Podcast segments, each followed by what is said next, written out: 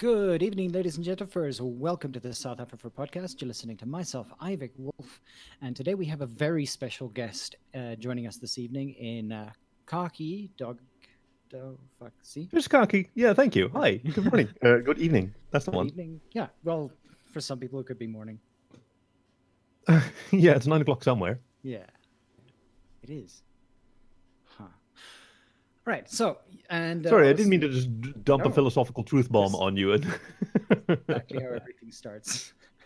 Yeah, it, like in, in, in past in past phases of my furry career, I've gone by Alex Vance. I like I like Khaki now. I'm uh, uh, at Khaki Doggy on Twitter. Yeah, and uh, obviously our co-host uh, Scratch. Yep. You never get forgotten, just delayed. Right. So, um, Khaki, maybe just tell us a little bit about about your career. I mean, it's, it's been decades. uh, it it has been uh, uh, it, it, has been a few. I mean, uh, uh, um, yeah, I would like to. I, it would be great to talk about a, a career. The, the question actually caught me a little bit off guard because I've, I've I've done I've done a few different things in the mm-hmm. in the in the fandom, as oh this may be familiar to to some people who are like into into uh, creative stuff on in the in the fandom. Like it can be it can be a real um, it can be really useful to identify as a particular like creative outlet. Like I am a writer, I am a I am a dancer, and especially when you're like yeah, you know, a, a, young person or a little little uh, like figuring out your identity, like that's a that's a great way to start. And I think for a while I was a I was a writer, and then I, I think I was a, probably an editor and a, and a publisher for a while. I contributed to the the the wild west days of uh, uh, uh furry publishing, uh, and I sort of uh, fell out of the habit and, and, and out of love, and I got into into photography and voice acting as well. So it's been it's been tremendous fun in this uh, in this zany little community of ours. All right. I mean, like with all of the what's the word? With all of those sort of what do you call them? Fingers in various different kinds of pie. Like, is there any one of them that that you're currently finding to be your favorite thing to do?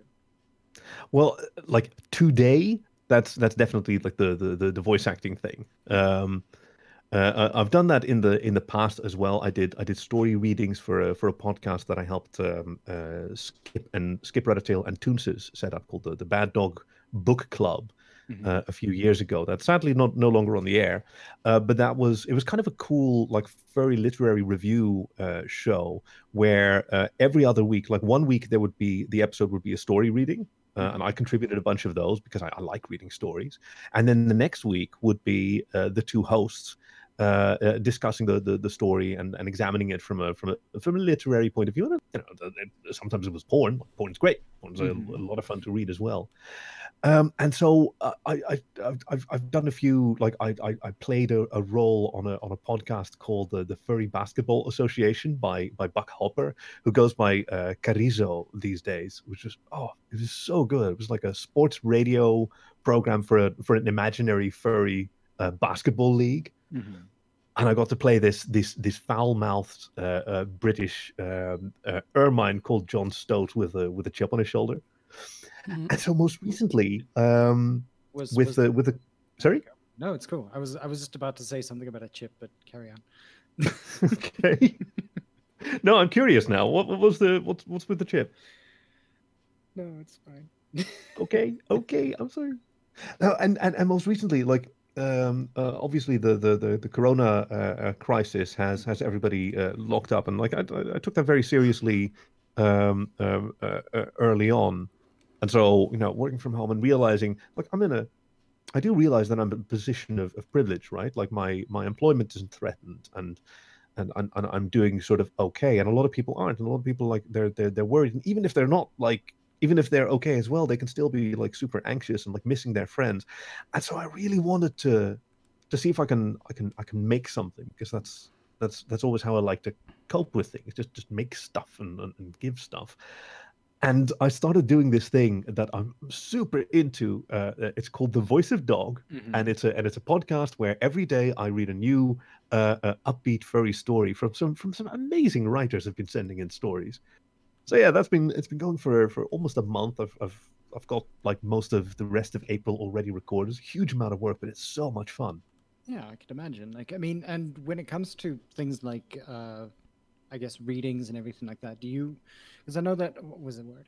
As as a kid, like when it came to people who were narrating books back in the day, obviously, Mhm. when when you were listening to narrated books, it was mostly done for children rather than for adults. Uh, nowadays, it's a move towards both adult reading as well as for for kids. And Yeah. with, with say kids, for instance, you'd obviously have to put on voices and have to uh, sort of I don't know spice up what you've got to sort of work on. But nowadays, you can you know drop into man, who's the guy? Uh, he he does a reading all the time. Mhm. Stephen Fry. No, the other one. um, uh, Jim The- Dale. No, um, The other one. The one Go other the fuck to person. sleep. Oh, Yes. Samuel L. Jackson. Samuel L. Jackson. That was the one you're heading to. Like, no, not Stephen Fry. The other one. Oh yeah, Samuel L. Jackson. not That's right. not. What, what was the, the the black guy in the Avengers? He also reads books to kids to tell them to go the fuck to sleep. Yeah, yeah, that's right. And just fucking eat. Oh, my favorite one of that book was um, uh, uh, Werner Herzog, the, the bizarre German documentary filmmaker. Like he did a version. He's got this this nihilistic voice. He talks about and, and and go to sleep because in sleep the realm of dreams is where we truly confront the eternal, and the tiger dreams only of death. Wow. Oh, you should see some of his documentaries. He talks about like albino crocodiles. It's wild. But yeah, uh, so I, I get what you what you what you're talking about because I've um uh, I've gotten really into audiobooks as well uh, uh, myself. I did I didn't I didn't read much for for far too many years, and I found myself like doing a lot of walking, trying to you know uh, to be a be a responsible grey muzzle and uh, try and lose some of the weight that I'd gained after uh, quitting smoking and, and stuff like that. Uh, and I had my headphones in a lot of the time. I was listening to podcasts, and I realized I can also nourish my mind and listen to audiobooks. And I discovered this this fantastic world of, of, of literature being fed into your ears. And uh, what you said about how how some of them do voices, uh, like there there seem to be two real schools of thought there, um, where some people like try to do character voices, and some people. Even those who, who can choose not to, so that you as a as a listener, you know, can fill it in yourself. I'm I'm very much the first camp. Like I do the, I like to do the voices. I think they're really fun.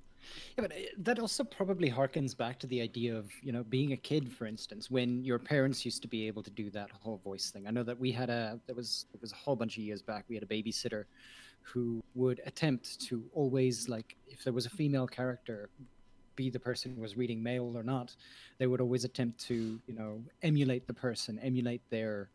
And they Yeah. were so good at what they were doing.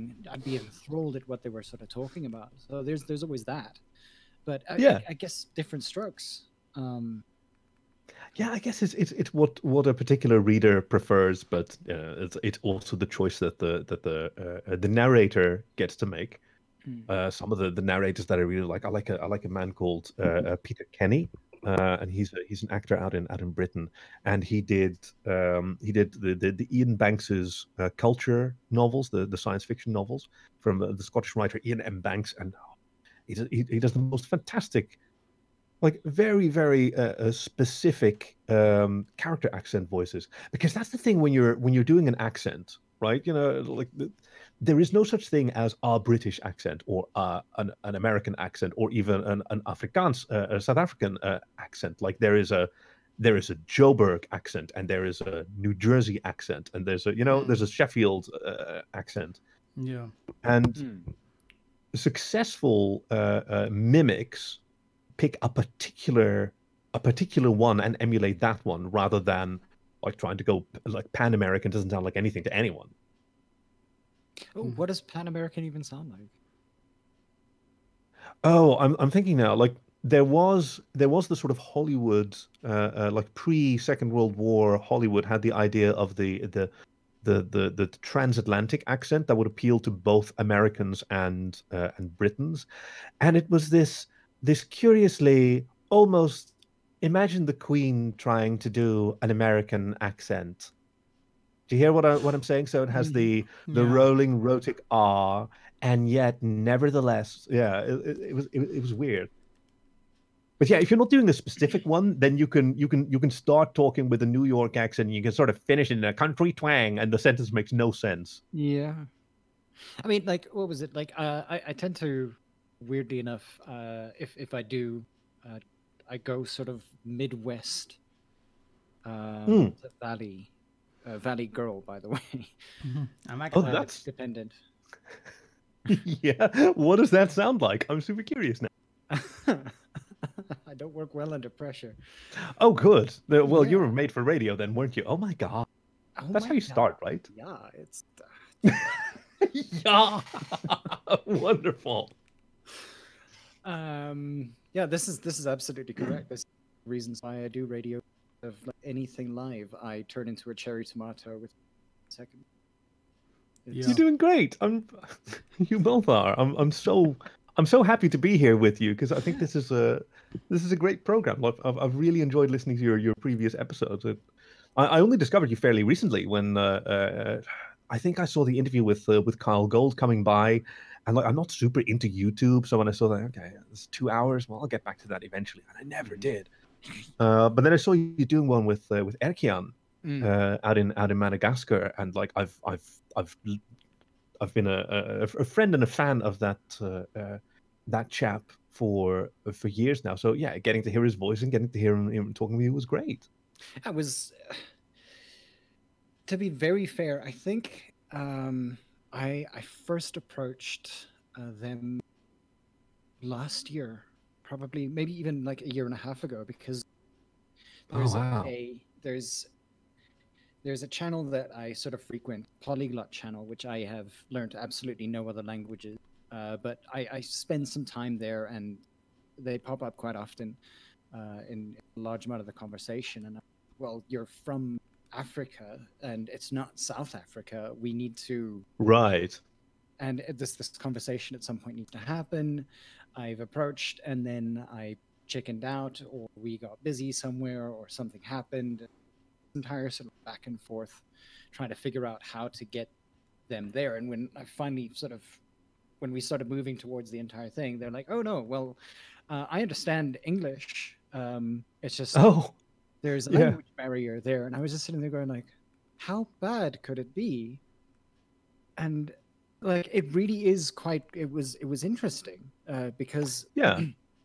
like they can understand like you can understand a person quite well but then the conversation is is difficult to sort of build through the entire time and i mean we we spent a large amount of time actually building into the conversation itself and figuring out which kinds of like uh, ways that we can sort of make the connection between word and you know the next step the entire way through which is actually really amazing they're really really cool storytellers Yeah. um and it's just it was just it was it was interesting it's it's an interesting sort of uh, perspective and being able to speak to so many different perspectives is is one of the things that we we enjoy quite often i mean it's it's literally part of our sort of tagline um Yeah. What What is that again?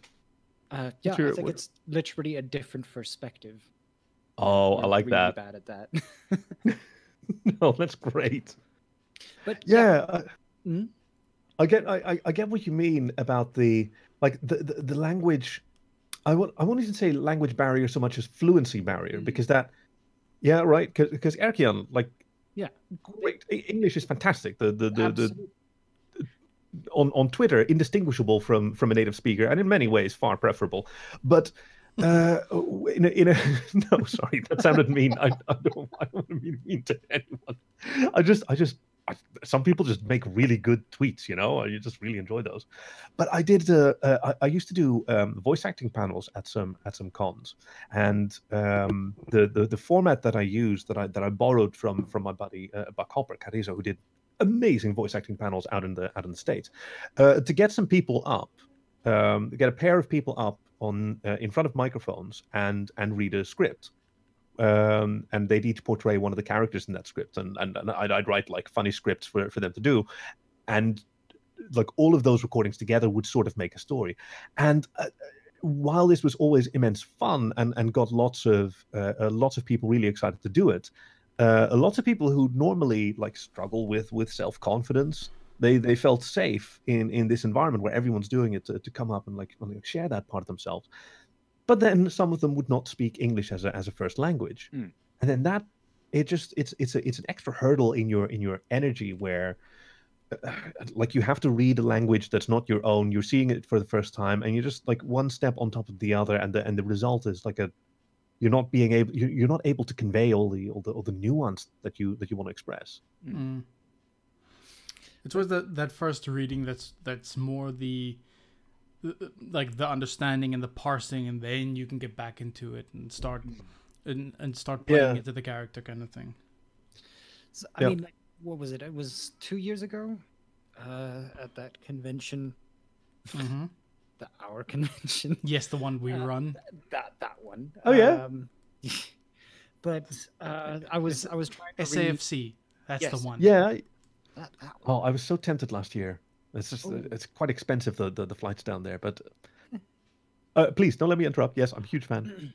No, um, no, it was it was yeah, it was two years ago. Uh, reading, man, names. they for- Help me, Advolf. Oh yeah, of course. I was reading out of uh, uh, Samuel L. Jackson. Sorry, that's going to be my go-to from now on. no, I was I was reading one of Al- uh, Advolf's uh, stories um, because he actually approached me as like, look, I would really like you to read this, and I know that I botched the absolute crap out of it.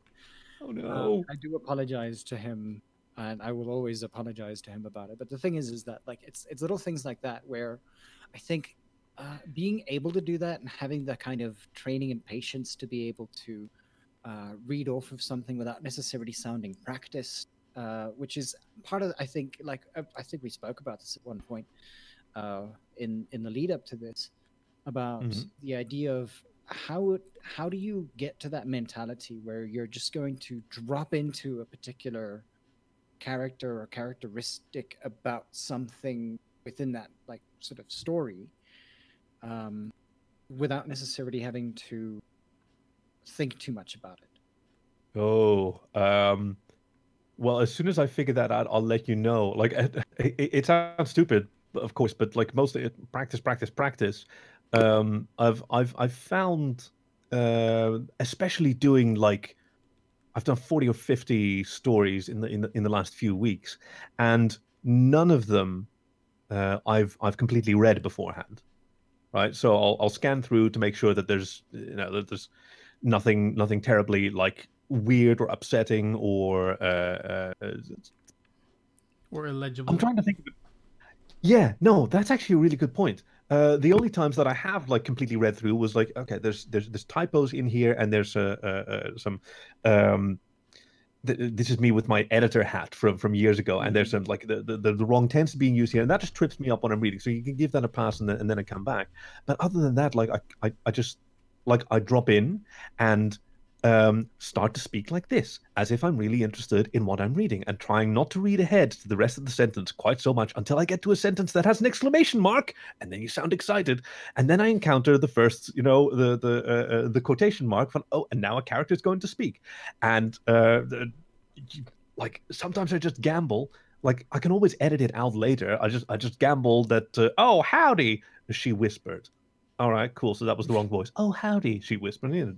Do it again, uh, and try not to get too too embarrassed about it. Mhm. Um, I recently recorded one that's coming up uh, later later this month. It's called "To Catch a Thief" by by Kyell Gold. Kyell Gold gave me gave me stories to read. It was very cool of him. Um, and this one was a huge challenge because it's it's it's basically a script, right? It's the story is six characters talking to each other in a room, and that was like a lot more because usually you've got like a few paragraphs of plot and then sometimes a character speaks. But having six characters in the same room all talking and what was even like more more like frustrating and confusing is that he chose a style where the person starts talking and only later after he's uh, done the talking do you read who it was. So my lack of preparation really really bit me in the ass trying to trying to do that one because i kept just sort of gambling okay well this is probably going to be Maka. oh no it was richie okay got to do it again That sounds very theater of the absurd. I like that. Yes. Yeah.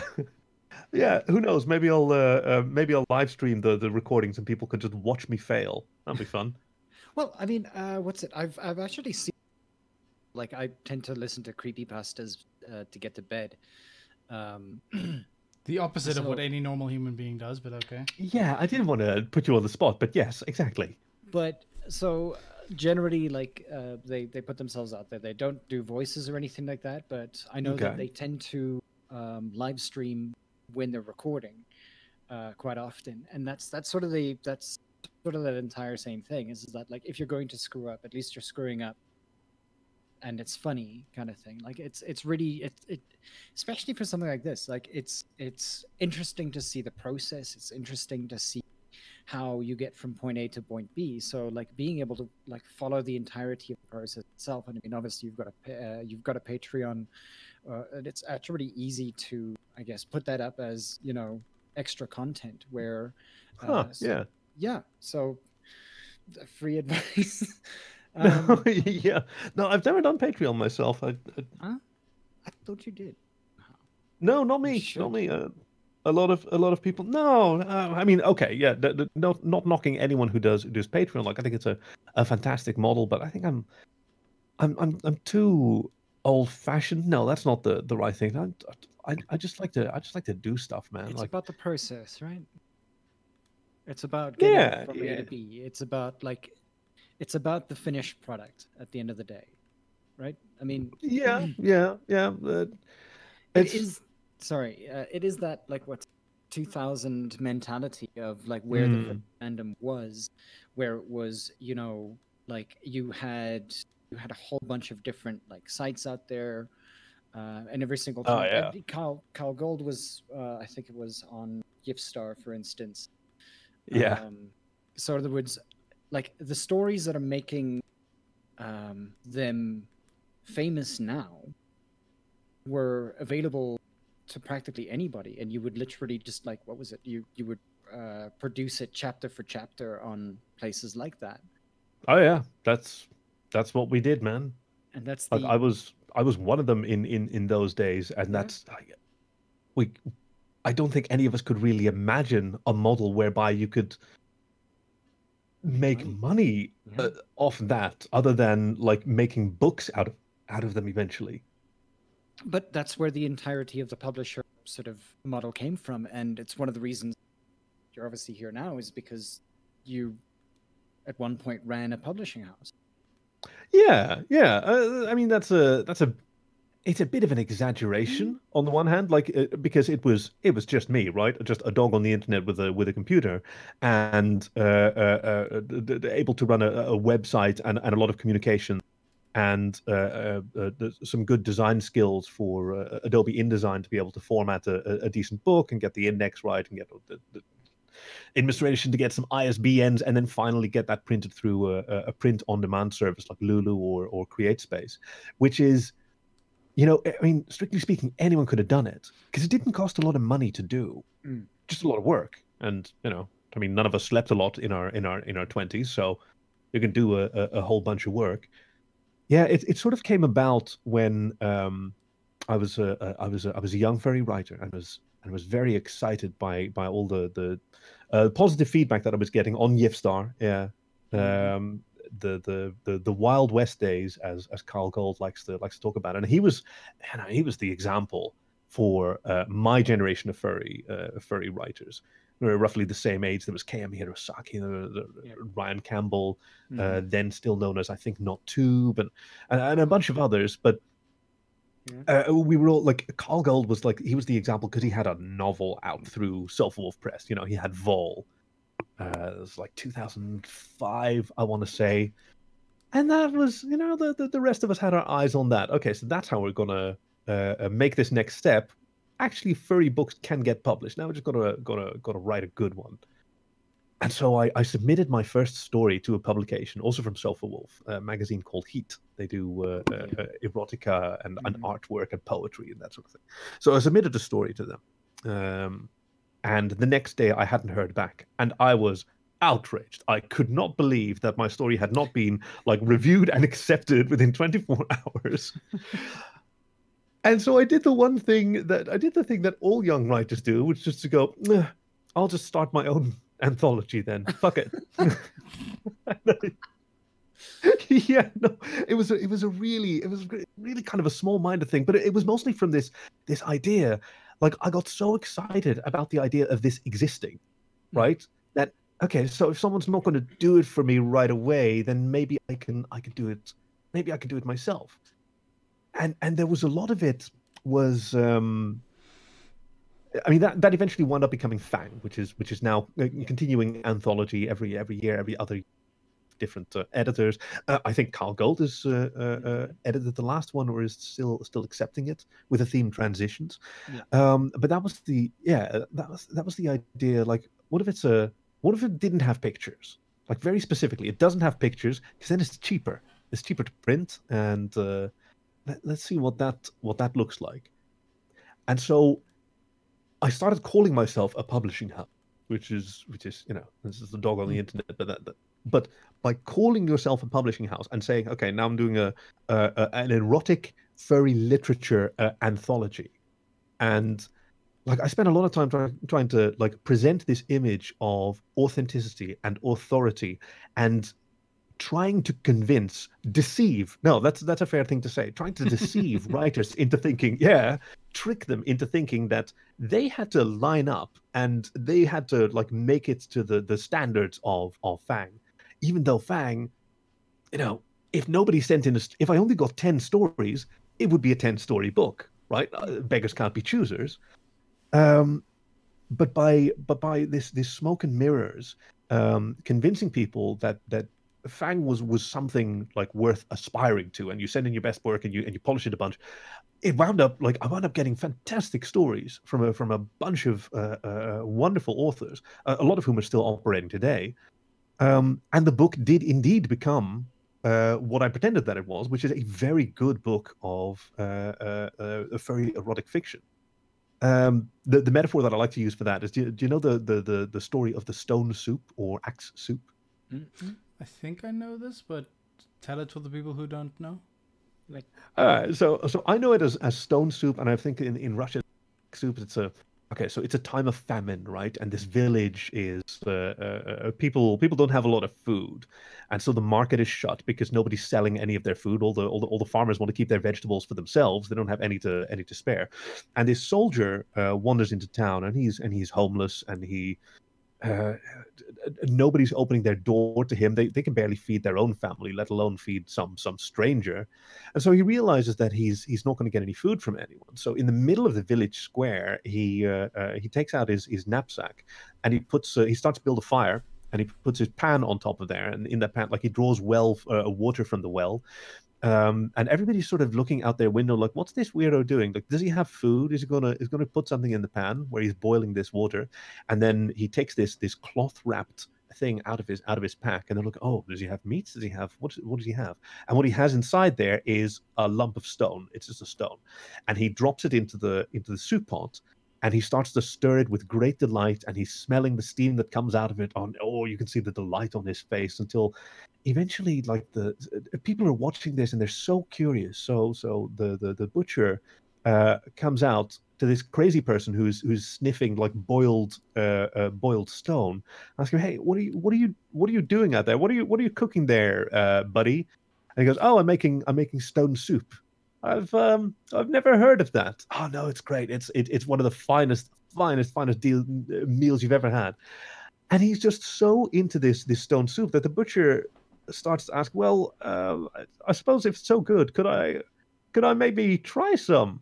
Oh well, it's not it's not done yet, but yeah, sure, I'll I'll be happy to share. Actually, now that you're here, do you know do you know what's even do you know what goes great with stone soup?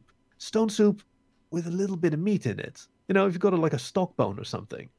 So yeah, how about that? Like, if you, I'll, I'll, I'll be happy to, to, to make you a cup of uh, stone soup. But if you've got like a ham hock or something for me to put in there, like that would be even better. Then we can enjoy it together.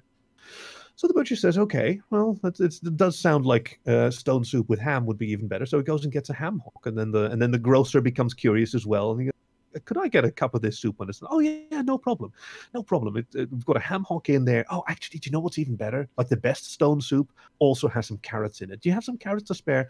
And so it goes through the the entire village, and everybody wants a uh, wants a share until eventually, like everybody's put something into the pot, and what you have, uh, he calls it stone soup, but it's like village leftovers soup. It's it's just goulash. If Yeah. everybody contributes, everybody has more. Hmm. But you've got to have some liar deceiving people into thinking that there was something something there to begin with. Sure. Uh, it's uh, it, yeah.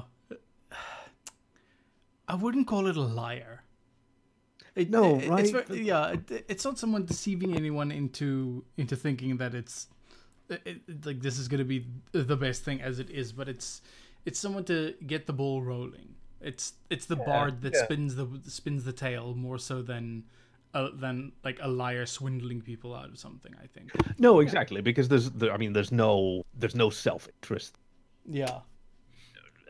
Almost very few of us make any made any money in in in furry fiction. Uh, uh, Lord knows not for lack of trying. That's very tough. Yeah, I mean, and uh, nowadays with uh, so many publishing there already, um, and Oh, yeah. like so many, uh, what's the word? So many different uh, places that you can go to to, you know, either start becoming a writer or just trying to talk to a whole bunch of writers. It's it's actually relatively, it's it's open to to that kind of conversation, and it's something that, Yeah. that I mean, what's it? You're looking at the um, the Writers Guild, um, which Oh, yeah, is yeah.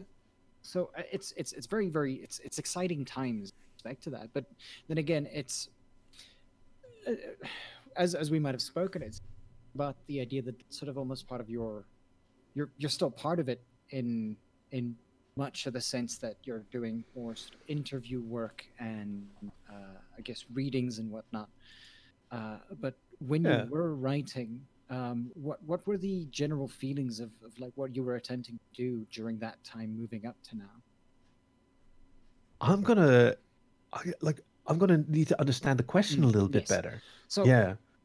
when you sort of joined in and, and sort of started with with all of the ventures that you'd gone into uh, as Yeah. a writer, um, like what were your initial feelings around like uh, you know uh, Kyell Gold and the writers of that time, and how has that changed from then to now?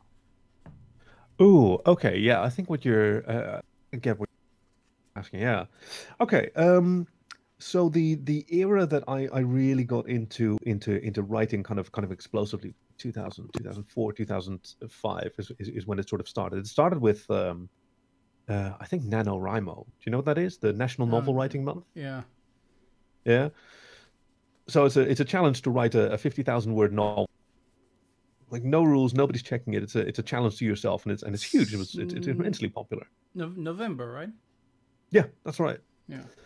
Um, it's it's very international, despite the fact that it's called uh, a national. No. It started out in uh, Canada. Yeah, Yeah. I guess you know, InnoWrimo just doesn't have the same ring to it. Yeah.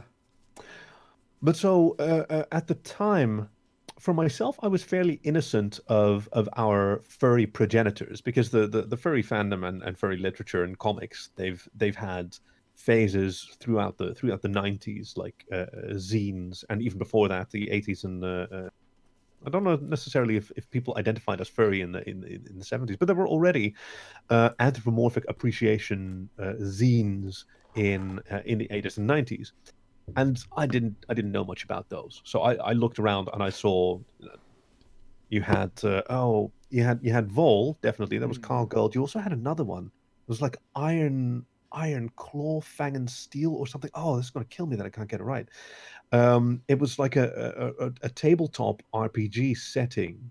Um, for which there were also like anthologies and, and, and novels edited by f- folks like Fred Patten, I think was Yeah. uh, was an editor on one of those. Uh, what a treasure that uh, uh, that chap has has has been. So it was um, it was a period where um, what we now know as the furry literature world was was really being being invented, and again because the uh, the the progenitors before that to my feeling, didn't really influence what we were doing so much. Like none of us were in uh, in zines uh, and, and doing that sort of thing, or uh, AMAs. What were they called? Yeah, Ask me anything. That's- Fascinating things, yeah. Yeah. that's what it means nowadays. But I, I Mhm. swear it, it it used to be one of those things where you had a a, a, a rotating editorship, and okay, so uh, I'm going to blow your mind with how uh, uh, how social media worked before the before the internet, and I, I swear it's called an AMA. So here's here's how it goes. We're a club of like. Uh, 15 people right we're on different continents and we're we're writing letters to each other hey Mhm. that's how you do it Yeah. uh, uh, uh, and, and sharing those with each other. Now we want to we want to share our stories. So I can I can make a make 15 copies of my story and send that to everyone, and they can send their messages back. But what would probably even be be better is to sort of make stone soup out of it, right? So instead of me sending my stories to everyone, I go, okay, I'm going to make a zine for us uh, uh, today. So everybody send me your stories, and then when I get those in a week, I'm going to make a, a, a, a magazine out of that. I'm going to staple it together. I'm going to photocopy it 15 times, staple those together, and then I'm going to send all of you one of these copies. Mhm. So you had these associations. Oh, that's one of the words. AMA something. Oh, um, where uh, uh, in order to get one of these magazines, you had to be like a writer or an artist. You had to contribute something. You had you had to put something in the in the in the pot with a with a with a stone, uh, and then you'd get one, and then you'd get to read everybody else's stories and see their comics and see their and see their art. So, like obviously, the internet changed how how that worked, um, and the and the biggest change was that you could receive one of these magazines, you know, these stories without having to contribute yourself. So anyway, um, by the time that we were coming up in uh, uh, for 2005, um, those of those of us who um, who treated furry fiction as something more than just stroke fiction, which is fine, you know, and and, and as more than um, self-satisfying uh, uh, fan fiction of our own OCs. Mhm. Um, like I, I remember I was I was really drawn in by K.M. Hirosaki's uh, Blue Forest stories, uh, which are for for my modern sensibilities. I mean, they're pretty they're pretty dark and pessimistic and and, and nihilistic, but they're they're very urban and they and they dealt with with with drugs and disease in a in a dramatic but uh, contemporary and accessible way. Like uh, there was this F gel. It was one of the one of the notions. Is a, it's, it's a it's a it's a very specific uh, uh, drug that uh, is is sort of a packet of gel. And you squeeze it out onto your finger and you rub it into your ear because you know a lot of a lot of mammals have uh, uh, very uh, uh, uh, very thin membrane ears and a lot of blood runs through it. So that would be a a vector to uh, uh, to introduce something into your body. I thought yeah, these ideas were so cool, so I started doing that as as, as well, and a lot of people were essentially writing serial novels, as you as you said, on on on Yiffstar. Yiffstar was the the, the place to be. Uh, you had some other places. There's got Fox. There was the the Villar Central Library, but none of them were as good for uh, uh, certainly erotic fiction as uh, uh, as as Yiffstar. I mean, some of them in some ways were were better, had more writer uh, uh, facilities, but then they didn't have as many people listening, or you know, they they they went without maintenance for months, and then no new stories were pasted. Yeah. But yeah, I'm I'm actually checking out Fangclone now. Uh, the anthropomorphic or modern lycanthropy parent between '97 What- and 2006. Hello. Yeah, yeah, yeah. Fang and Yeah. Claw. Oh, is that what it's Yeah. called? Fang, Well- Claw, and Steel. Yeah. Well, there's Oh, a- Fang, Claw, and Steel. there's yeah. another one called Iron Claw, which is a Renaissance Yeah. fantasy RPG. yeah. That's the one I'm thinking of. Yes, that that is the one. Sorry, I mean, Fang Claw, great, but yes, Iron Claw, I think is. I was thinking of. Hmm. Um. First 'Cause, edition yeah. published 1999, second edition 2011. Yeah. Wow. Yeah, and to Fred 2011. Patten's in there as well. yeah, that's a pedigree, isn't it? Sure. It's, it's actually like I mean, and, and the way that it's it's moved along. I mean, like I I still remember uh, what was it, uh, Schwartz, for instance, with uh, Sabrina Online Oh yeah, wow. back in the day. I, yeah, Actually, that's a good point. Those those Mhm. those comics were a really big deal. Like you had the Class Menagerie, Oh, you- yeah. love the Class uh, Menagerie. Absolutely. right? Menagerie. Yeah. uh, Tiffany Tiger, Yes. uh, the Suburban Jungle. Free fall, uh, not really Free furry, but yeah, Well- spacey kind of. still out there. Close it's, enough, It's yeah. been it's it's still running. Freefall. Mm. Oh, is it? Oh, that's amazing. Ozzy and Millie. Ozzy and Millie, but that one that one Mm. did die out. Yeah, Ozzy and Millie stopped. Yeah. Furpiled was one. Oh, you used to have a, a site. I wonder if it's still around. The, Belfry. Yeah, right. It's still around, yeah. There's this wonderful collection where you could just find these these comics. Oh, um, are you old enough to know Buster Wild? Heard the I name. yes, I I've seen a few Buster Wild comics. I think. Okay, I'm a huge fan of Buster Wild. So like late nine, say nine, for Nation, and I was I was in university, right? And and I didn't have like a reliable internet connection at home, but I was dial up, and that cost money. So I'd I'd, I'd sneak into the computer lab at university uh, uh, before classes every every morning, try and get a try and get a PC that um uh, that faced the wall, so I could maybe you know look at look at look at pictures with butts before before anybody else came in. you know, the, the things we did before we had our own computers, and and then so Buster Wild is about a, a is about a werewolf, W E E R, and it's about a dude um, who is a, a, a like a gruff homophobic accountant by day, and then by night he turns into a, a twinky gay werewolf that that that goes out on the on the party scene. Um, it, it's it's fantastic. So I, I was a huge fan of this, and then it's and it's getting updated, and it was very sad.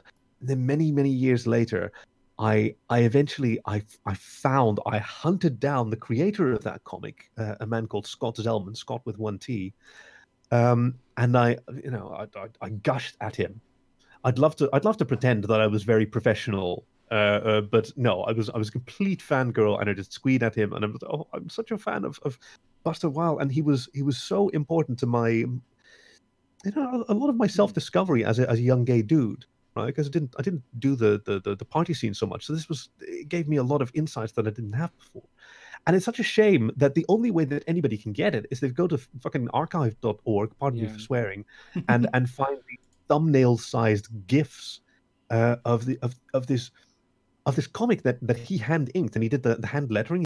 Old school.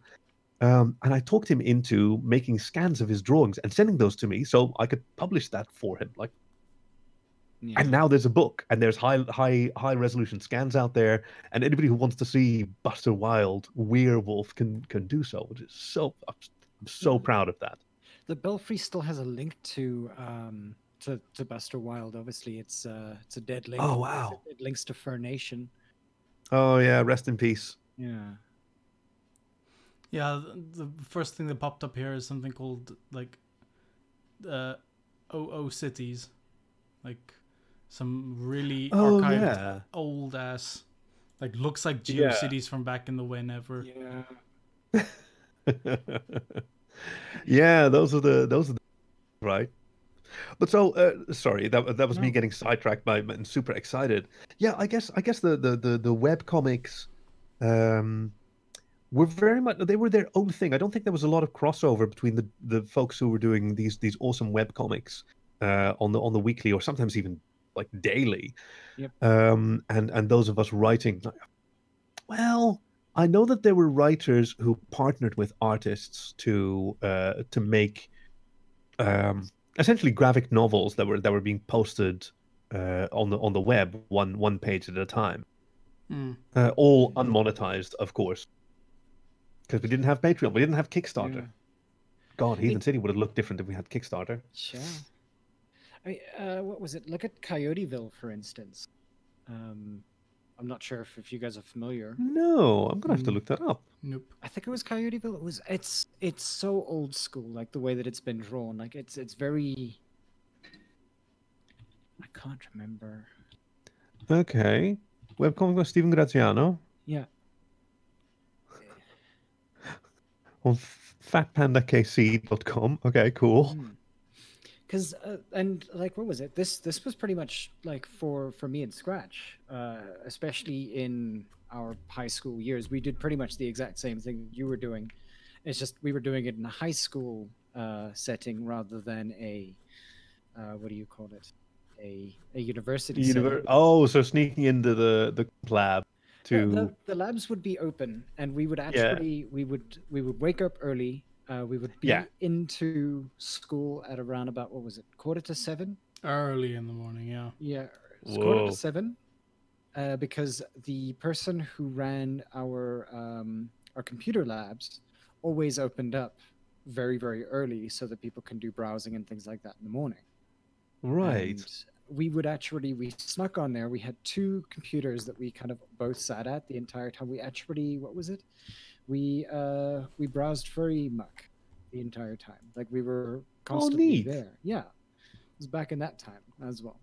Was So how did you guys? Sorry, I'm going to reverse the interview because I'm super Hmm. curious about that. How did you discover that? Because you mentioned that you were young, right? Yeah. I I piggybacked all of my information from the early years of Vivek. Was it me? How Okay. did I find out about FurryMUCK? Yes. How did you find Way to throw your know. buddy under the bus, by the way. Like, oh, I blame him. No, I blame him for a lot of stuff, but yeah. Jeez. Uh, how did I find it? Oh, yeah. I was actually I was I was looking for furry chats, and FurryMUCK came up, and I was like, well, this I one guess it would, fun. yeah. And um, obviously, like it had safe for work areas and things like that, so it was actually open and accessible to both of us. Um, it's small, it's text based, it's literally just an IM, Yeah. but Mm. You can like, carry the you can bare carry the client around on a floppy yeah, or a stiffy. Sorry. Yes. Yeah, that was a big one. Uh, it was IRC for me. Uh, Hmm. the, the the first socializing with uh, with other furries. After uh, yeah, after discovering the the the, the porn, yeah. I'm not ashamed to admit that's how I found in, fell into the the the, the fandom. I think that's. I what it over- was. and then I found I was I was I was hunt, hunting for whatever I was guess I, I had a werewolf face, so I was getting pretty Yeah, close. Same. It- right, uh, and then I found K9. Do you know him? K dash nine, uh, Oh, Mr. yeah. K9 on on, Yeah, on. Twitter. Scott Fabianek, um, who would later do like circles. He was the artist for that, and uh, Yes. and I just It's a I nostalgia. I saw this this art and I was like, "Oh, what's that? That's for me." My ears perked up, and I grew a tail, and then it was just a question of finding others like me. Fur Nation Talker, we were on uh, on IRC, um, and yeah, no, exactly like you said. I get up early in the morning to talk to my friends in America, that- Hmm. and then much later discovered that there were oh, there's also furries in the Netherlands. Yeah. gosh, imagine that. Yeah, I, I think we had a conversation. Uh, was it two interviews ago? We were talking about the the differences between uh, the the various kinds of furries that you can find. I mean, like German furries are not like other European furries, and in as much as pretty much. Wow. But Okay. exactly- that was the, that was the entire conversation. That the people who were from the Netherlands weren't the same as the people who were from Germany. weren't the same as the people from any of the other parts of the country. No, I get what you're saying. Yeah, yeah, yeah. like and yeah, it- I, I hmm? I like the term tribes for that. Yeah. So in the in the past, I've described um, uh, Eurofurence, the uh, uh, the big convention in, uh, in in Germany, as as a as a confluence of furry tribes. Because yeah, like the the the obviously like most most of the attendees or the largest group of attendees are are, are German, but like there will be there will be uh, the the Russians. Uh, You know, a large group of Russians hanging out and doing activities together, or the Ukrainians, or the uh, uh, uh, the Italians, which used to, I believe, like do their room parties mostly, and only in recent years started coming out of the, the fire pit. But yeah, there are unique qualities. Like one of the one of the things about Dutch furries that's that sort of sets them apart from other furries is how many of them use their their actual IRL first names as their character names. Interesting. Yeah, I don't know anybody else who who really does that. I didn't do it myself, um, but yeah, I know a, I know a Remco, Mm. and that's his that's his furry name, and uh, uh, uh, Francine, and that's her furry name. Okay. Yeah, this it's just a, it's just like some some property of this of this little this little microcosm, this little subculture Yeah. that So- evolved that way. I mean, uh, we're talking about microcosms right now, but I mean, like all of this stuff sort of builds up to the idea that you're obviously a, a, professional photographer, uh, gone to several different conventions, I guess, uh, documented a whole bunch of this. How did you start like did you do training for this or did it just eventually come naturally where you were busy going like okay this is how you work with light this is how Ah, Yeah. See that that the the latter very much. So I've always been a a, a voracious autodidact. Mhm, Um, uh, uh, uh, learn learn by doing. mhm. Um, it's not the best way to learn things, but it uh, objectively, but it, it, it has worked. You get to satisfy your uh, uh, your curiosity and get into the new project energy and use that for learning. So I found it quite. So, um, oh shit! No, I can ex- I can tell you exactly when it happened. Mhm. Um, March 2010. Um, I was working for a for a company where my commute took me through Schiphol Airport, it's Amsterdam Airport, and Schiphol Airport has a has a the, the part where it's a train station has a big glass wall facing outside, so it's huge, huge. And I noticed on on this day, pardon me, in in, in March 2010, I noticed that it looked different than it had before, and I couldn't quite figure out like why, but I was I was just captivated by it because the the light was like sunlight was streaming in through those windows, which it doesn't normally do at at 6 p.m. because there's other buildings around, and the, the precession of the sun means that it's that it's elsewhere. But I eventually I realized like this the, the sun is coming in real low and it's shining and it's just blazing through the glass, and everybody who walks past it, nobody's looking at it, and they're casting these incredible shadows. So if I if I kneel down here then all these people passing me, like the sun is behind their heads and making these halos, grab my phone, uh, a shitty little little iPhone by today's standards, a, a very advanced piece of technology at the time, and I started taking pictures of people. Uh, uh, because I was so interested in these in these shadows that they were casting, and the and the uh, security guard eventually came up to me and and, and said, "Sir, uh, what are you what are you doing there?" Like, oh yeah, I'm just being a nerd and I'm and I'm taking pictures because the shadows are so cool. I was like, "Okay, well, have fun being a nerd, uh, weirdo. Goodbye." And I spent a I spent an hour there, and that was the first time that I became really aware what what light does, that it that it makes things amazing and and and creates depth in space. And yeah that's that's where i started. And then i started saving up for for my first big boy camera. And uh, uh i eventually like wind up getting a loan out to to get some serious equipment for uh, to do to do weddings professionally and internationally. Mhm. Like nowadays, I look back at that and I regret how much money I spent on oh so much money on bodies and lenses and this and that. Oh, now I know you don't need that. You know, now I've I've I've sold all of it. I've just got this. I've just got this one camera, and I can do almost like all of my favorite photos are with with this particular focal length, about about thirty five millimeters. Yeah, let's say eighty percent and Okay. you know okay so you don't zoom but you can just you can just walk closer. And hey when you're closer then you can have fun with the people that you're photographing as well. And that's that's that happens to be what i like. I like i like people. I like people doing people things. So weddings are great because people are are, are happy and cons are great because people get to like uh, be silly animal people with their friends and they get to be together and and, and, there's elation and joy in that that uh, I, I do not tire of, of capturing So I actually want to talk about like obviously uh, you've you've walked with a fandom for many years. I've danced with the animal people, yeah. Yes, you have. But like the evolution from again from the days of the the the 90s to the 2000s, the idea that I guess the 90s and the 2000s were irrespective of how many times we actively denied uh, that it was heavily, I guess, um, sex focused or sex centric. Yeah, Um, okay, yeah. like the evolution between then and now. How did you experience? Um, t- uh, obviously, I've given that a lot of a lot of thought as my my sensibility for, uh, have changed, and I've been Mm. and I've been exposed to uh, uh, to ideas and identities that I didn't previously consider. Like the the the a lot of a lot of us came out of the nineties. Yeah, uh, the nineties dealt with the the sort of smugness of the uh, of the seventies uh, and, and slightly the eighties by by confronting you know reality is is messy and there and and and things are not perfect we we we sort of imagined that previous generations had tried to deny uh, a, lot of realities whether gay people exist whether uh, you know whether whether black people should have political power whether women should should, should be employed and just sort of denied those which is fucking absurd. And in the 90s we're about recognizing that absurdity and mocking it.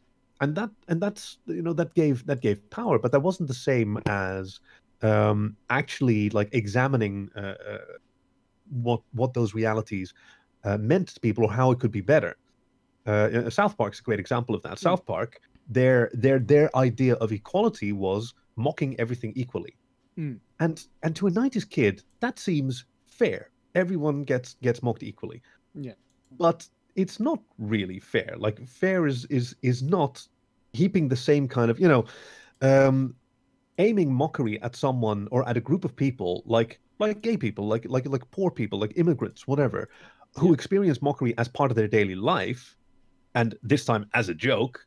Well, those groups of people are often told that the mockery that they receive was a joke and they shouldn't take it so seriously. Yeah. Uh, that's a, that's a very different experience than than than leveling that at a group who is you know a, a, white Christian, uh, uh, politically enfranchised, um, uh, who who don't experience that at the same time.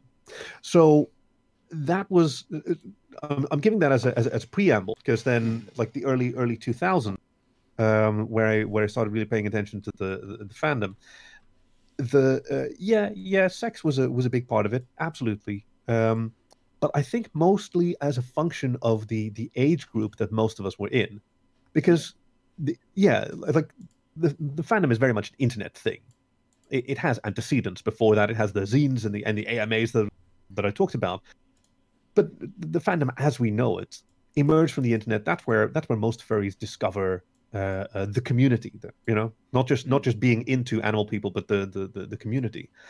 And so, in order to be on the internet in you know 1999, you kind of had to be, uh, you know, a, a late, you know, an 18 to 26 year old uh, at with with with higher education because then you'd have access to computers yeah um, and and some affinity with computers and and, and a willing you know and a bit of social isolation uh, and and maybe be into weird stuff. Oh yeah, and you probably had to like porn because that that was generally the way that people or the, that a lot of people discovered it. I won't say generally, but I certainly did, and I know a lot of people who did. So those factors together meant that the the, the people who were making up a large part of the active furry fandom uh, in the early 2000s were were a diverse and yet also quite homogenous groups, mostly dudes, a lot of yeah. gay dudes, uh, you know, a, a, lot of people between 18 and 26, generally over 18 uh, at least, like under 18s were were rare. I think I was one of them because I was a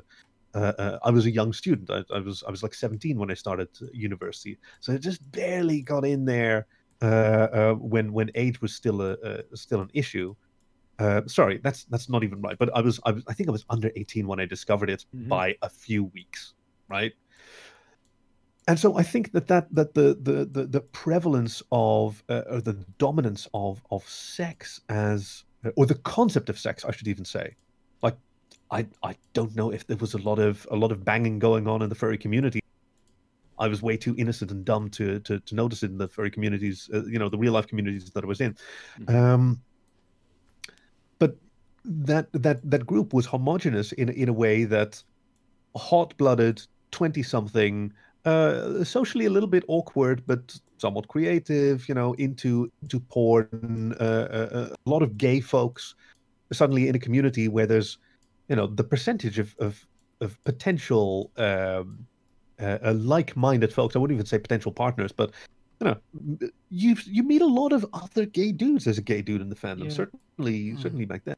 And I think the evolution that has happened is not so much a change in the in the fandom as a whole, but more yeah stone soup again stone soup again more being added. It yeah. used to be just sausage right? The stone soup of the furry fandom was a was a sausage soup uh in the in the early 2000s and i'm ooh i'm not going to say other ingredients now but yeah more was more was new age groups and uh, uh, uh, and and cultures and uh, obviously women have always been a huge part of the part of the fandom and they uh, uh, but yeah the age groups and and, and the increased diversity like sex is still there you look at a mm-hmm. con you have a you have a whole bunch of of, of young people um, very excited to to to be together to be away from uh, structures of authority. Yeah, they're, they're going to sneak up into the room and and and, and have fun together. Like that's that's fine if you're if you're into that. And I especially like this is the one thing that I that I think is a, a huge change. Um, the, the the prevalence of talking about consent, consent, Mm. consent, consent, and and identity and personal dignity, because that was always it was always kind of assumed as part of ah yes we are we are in our 20s we are now mature yes we we understand the world far better than our parents did our parents never had sex they don't know about sex we do Mhm. um Oh, but you know- now the Hmm? sorry Yeah, no, I was. That was. That go. oh yeah uh, uh, but now because there is a there is a diversity age groups and and and, and strategies you know professional furry twitter doc wolverine and uh, uh, and and, and Uzi badger and and their Mm. their their whole generation who have a who take a sort of didactic role moms of furries also Yeah. um, who were who were like very conscious there are young furries out there and they're in the same mix as everyone everyone else and they're seeing they're seeing everything that everyone's doing they can be exposed to everything that that everyone's doing which includes the porn which is fine you know the you got to learn to filter that out if that's not your not your thing Mhm. It's. but it's- there should be there certain things need to be said and Yeah. Because you know adults assume that it's part of being being adult and responsible but they should be said we should talk about consent about about identity about trans rights like they should be Hmm. spoken out sorry that was a bit of a speech there No, no. Um, I think that's that's. I mean, like I'm while while you're talking about this, I'm actually looking through gallery, uh, Cologne Pride, for instance. Um, and it's oh yeah oh, yeah, sorry, yeah. 2016, 2017. Yep, yep. I went out there with uh, uh, with my buddy Kenai. Yeah. Um, and uh, uh, he'd been to Cologne, Cologne Pride before, and he knew a bunch of uh, uh, furries out in uh, out in Cologne. Fantastic bunch out there, Mm. and I got to see the, the the Cologne Pride parade, which, like, the only Pride parade I knew previously was in Amsterdam. And we have, you know, we have floats, and those floats float because it's it's Canal Pride. It's on the on the canal, so you Oh, it's it's it's so much fun. Uh, so you crowd around the the quayside and you and you watch these boats coming by and like one of my one of my my fondest memories, one of my proudest memories as a as a Dutch person, was that I was I was standing next to some some granny who was much shorter than I was. So I, I shuffled aside to give her some to give her some space, and she and she turns around and she picks up this child. She picks up her her grandson, and and puts him on her shoulders so that he can wave at the uh, uh, at the at, the- at the drag queens that were Mhm. that were coming by, and they can they can shoot some confetti at him, and that was. I was I was so proud to see that. Yeah. So yeah, in Cologne, it's at ground level, and they walk past, and there's oof, there's there's there's people scantily clad, and uh, the the the, uh, uh, the the sort of kink scene represent as well. And they march proudly, and uh, puppies and ponies and leather daddies. It's great. Hmm. I mean, and like it's like it. it man, words use them.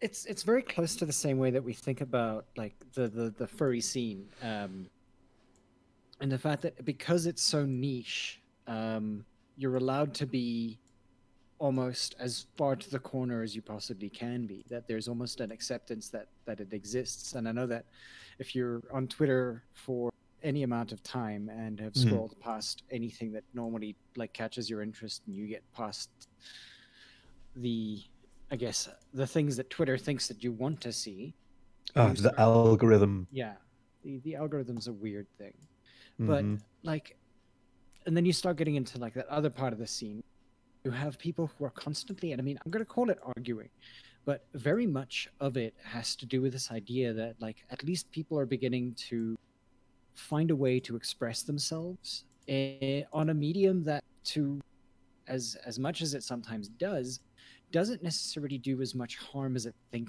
as as it thinks it does if if you know what i'm saying Uh, I, I I I wonder if you could like bring it uh, not necessarily specifics. I, I- I'm not asking. I, I don't think we should be talking about specific examples. Yeah. But like, what what sort of what sort of experience are you talking about? So if, if we're looking at the idea of call out culture, for instance, people call it Okay. call out culture, Yeah.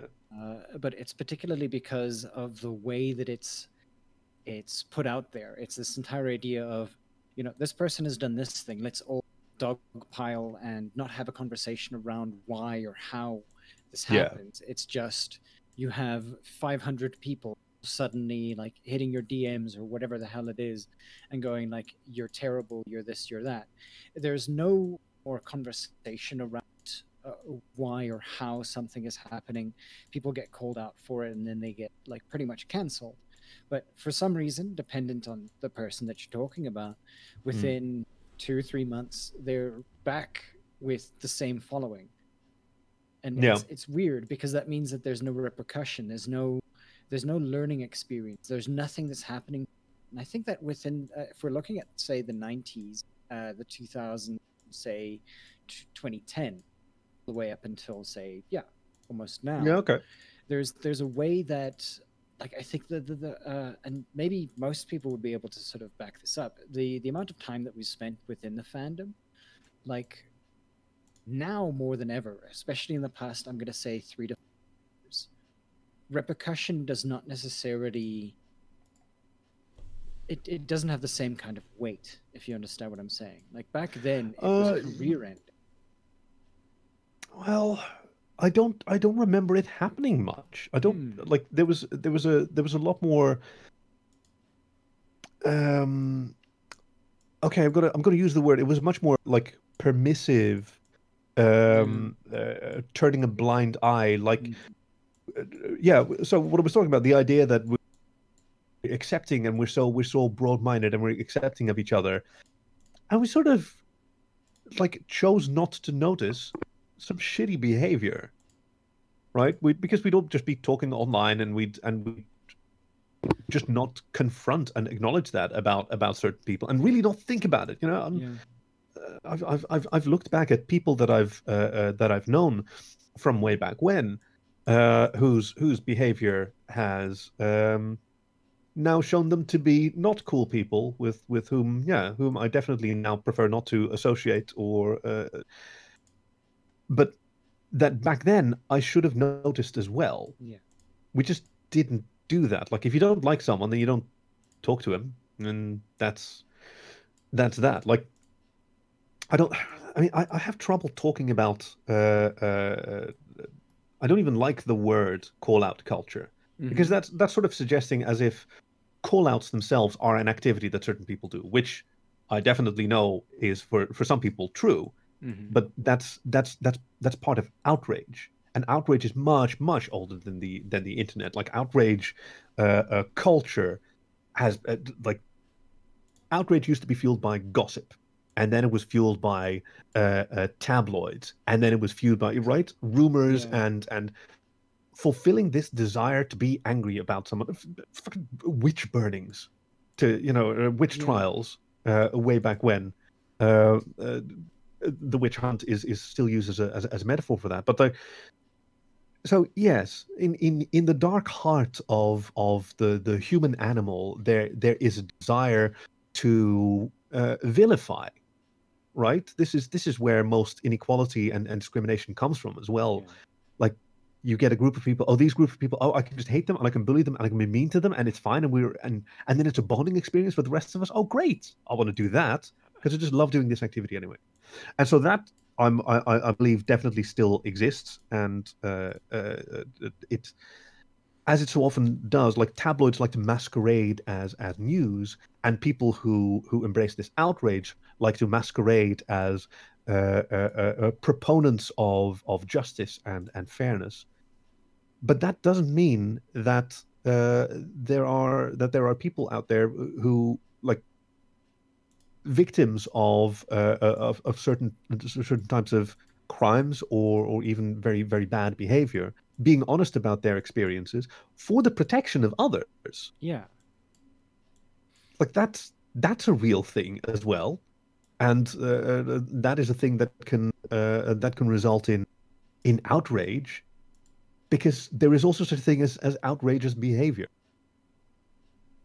But I, I struggle to talk about this because I, I, I feel this as a, as a principle I have chosen not to participate in that in, in, in so much as I have like a, a public persona on my on my Twitter Mhm. like I've, I've I've given a lot of thought to this. Do do I want to uh, contribute to spreading this this awareness about bad actors, with the risk that maybe it turns out to have been unfounded, or there was more nuance, or I didn't, uh, you know.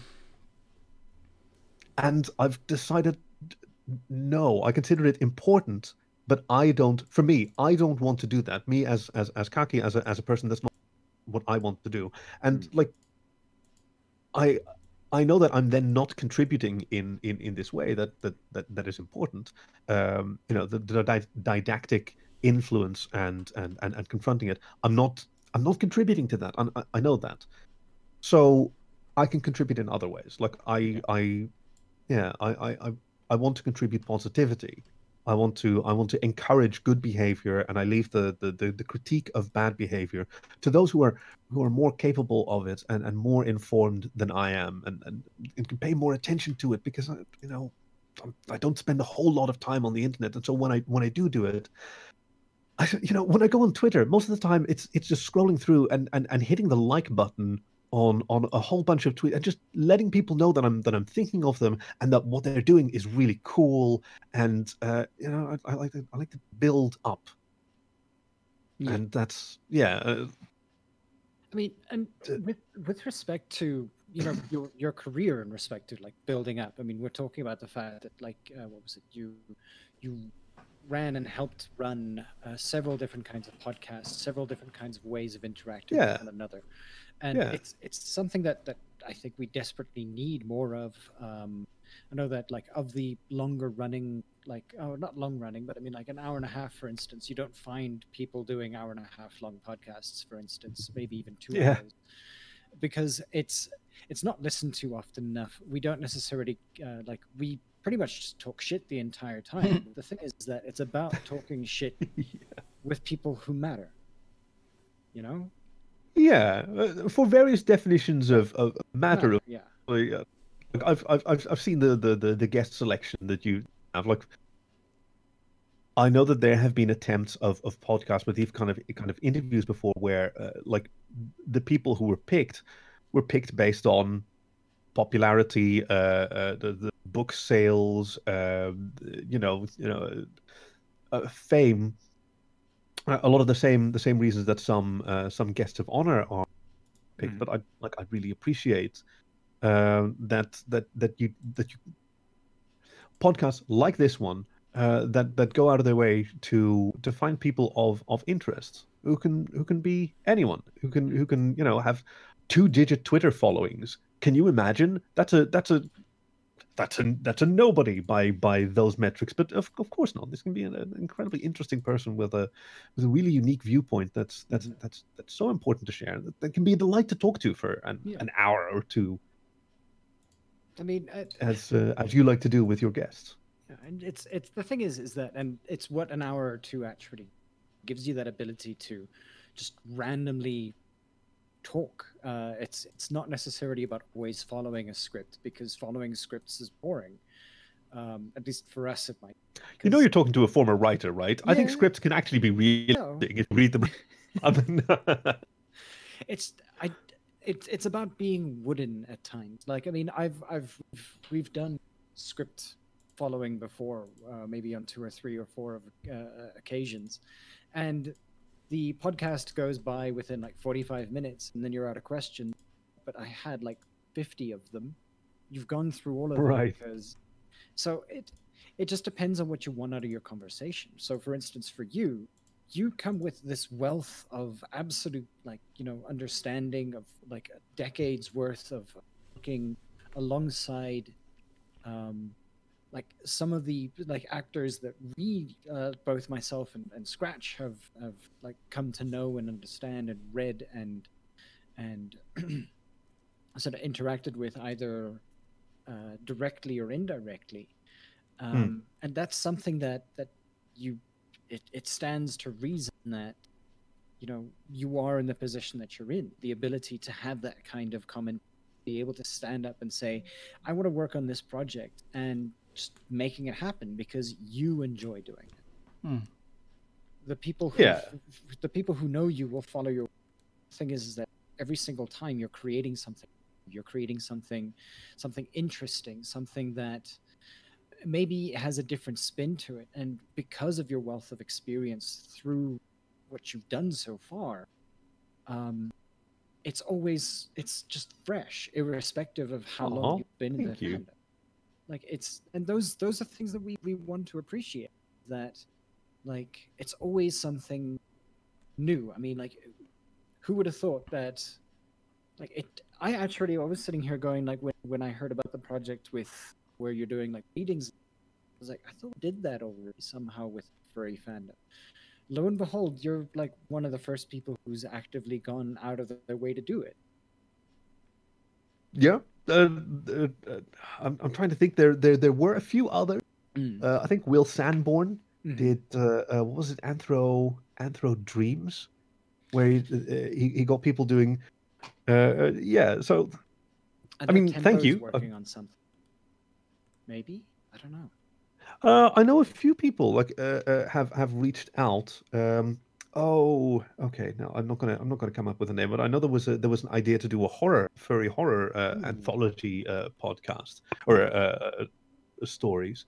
Um, I know that one of my friends out in uh, uh, uh, out in Finland, uh, Supi, is now doing um, readings of one of Rukis's books uh, with his absolutely, absolutely delightful uh, uh, accent. He has, he has a wonderful command of uh, uh, of English, as so many Finnish people do. He's a very sexy voice. I love to listen to it, and I hope that more people do. I hope that I hope people like just do it. We've got we've got we've got phones. They've got microphones. You can you can just go and do it. It's it's Mm. and then you can learn to be better, which is also really cool. And then it'll make you a better public speaker, which is a useful skill to have. I mean, and you know the what's it? The there's a Anthro Film Society that's starting up now. Oh we- yeah. yeah. I think it's actually starting in Europe. It's the it's the same people who've been doing like all of those music videos. Um, man, you literally Easy have- Wolf, you mean? Yes, Easy Wolf. Um, Oh, I had no idea it was up to that. That's so cool. I think it's easy. Uh, they're either connected somehow, but the thing is, is that I mean, music putting out there. Of course, the next step is to move into actual filmmaking. Like it's Well, there's, there's there was an example of that with uh, with Bitter Lake yeah, uh, uh, by by Shay and Easy Wolf and a, and, and a yeah. fantastic crew uh, out there. then there's the what's it? Uh, Scratch. We had them on a for an interview. Oh, the the the furry horror movie thing. Yes. Yeah, I'm, I forgot what the Oh. name was. Yeah, I think I've heard about that. It's got a it's got a female lead Yeah. and it's named for her, isn't it? I think no. Um, furry horror. It's a slasher flick. Um, Yeah. like they they actually haven't updated in in a while. Last time I checked, like I remember, like Oh, here's I hoping they're just hard at work yeah, yeah. Um, and that the fucking Fang and Claw killer didn't get the production team by leaping out of the celluloid.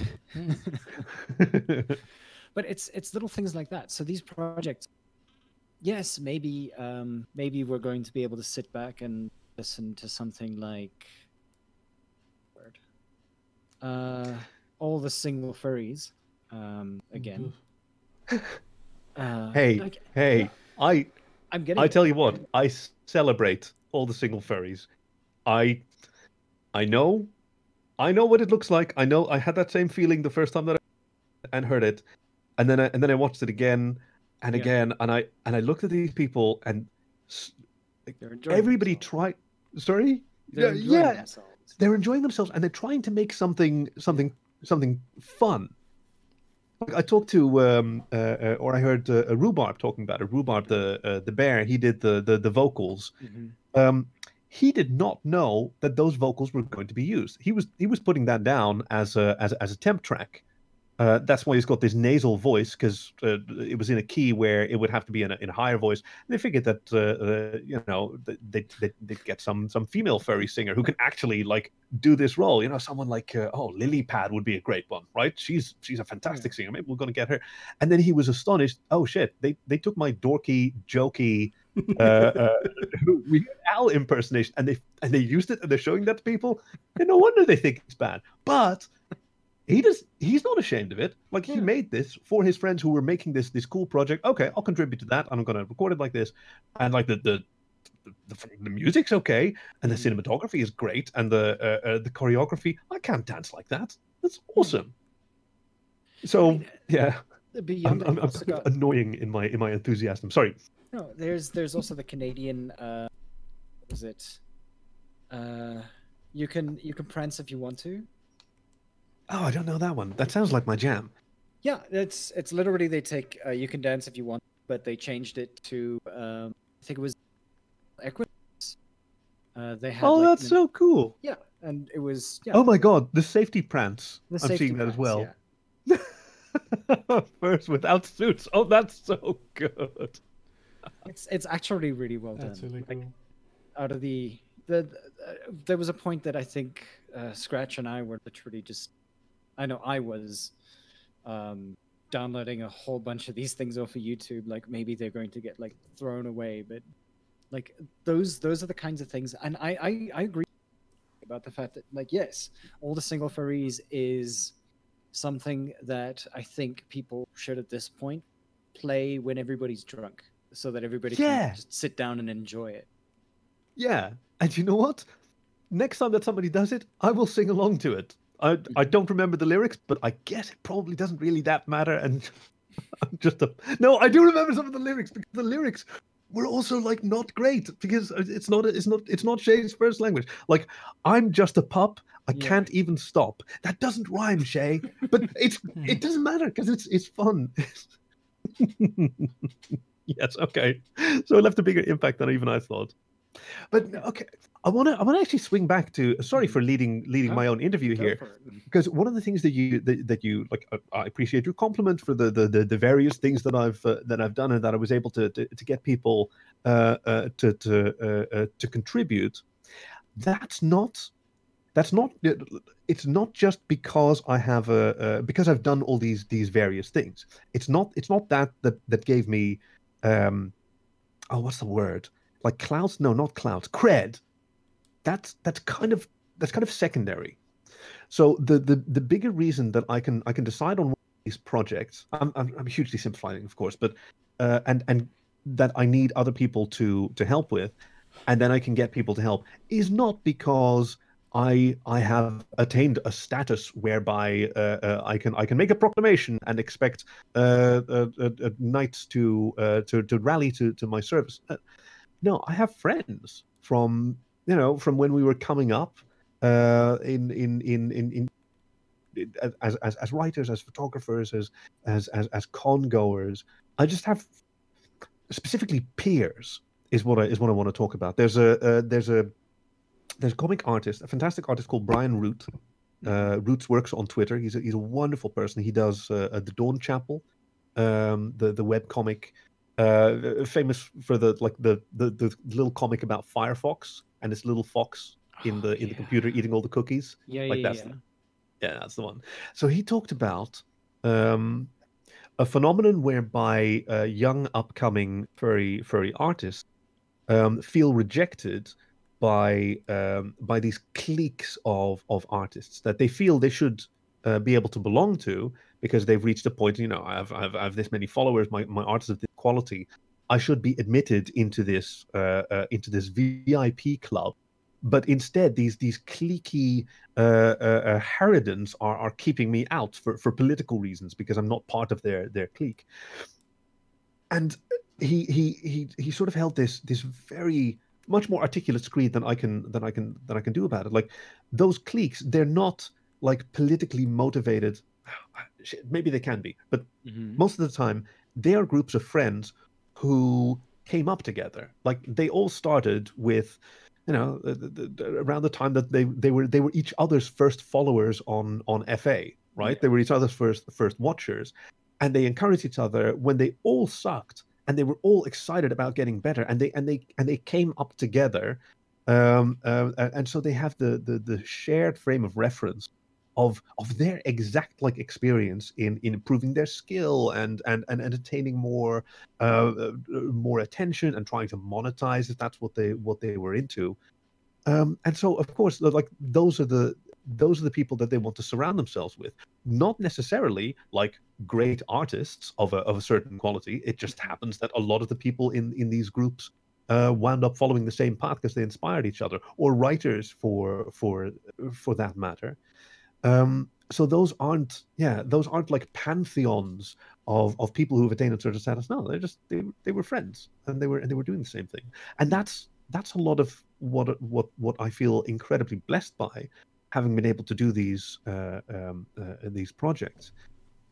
Everyone that I've worked with has has always prioritized positive relationships, even more important than uh, uh, than than a good product.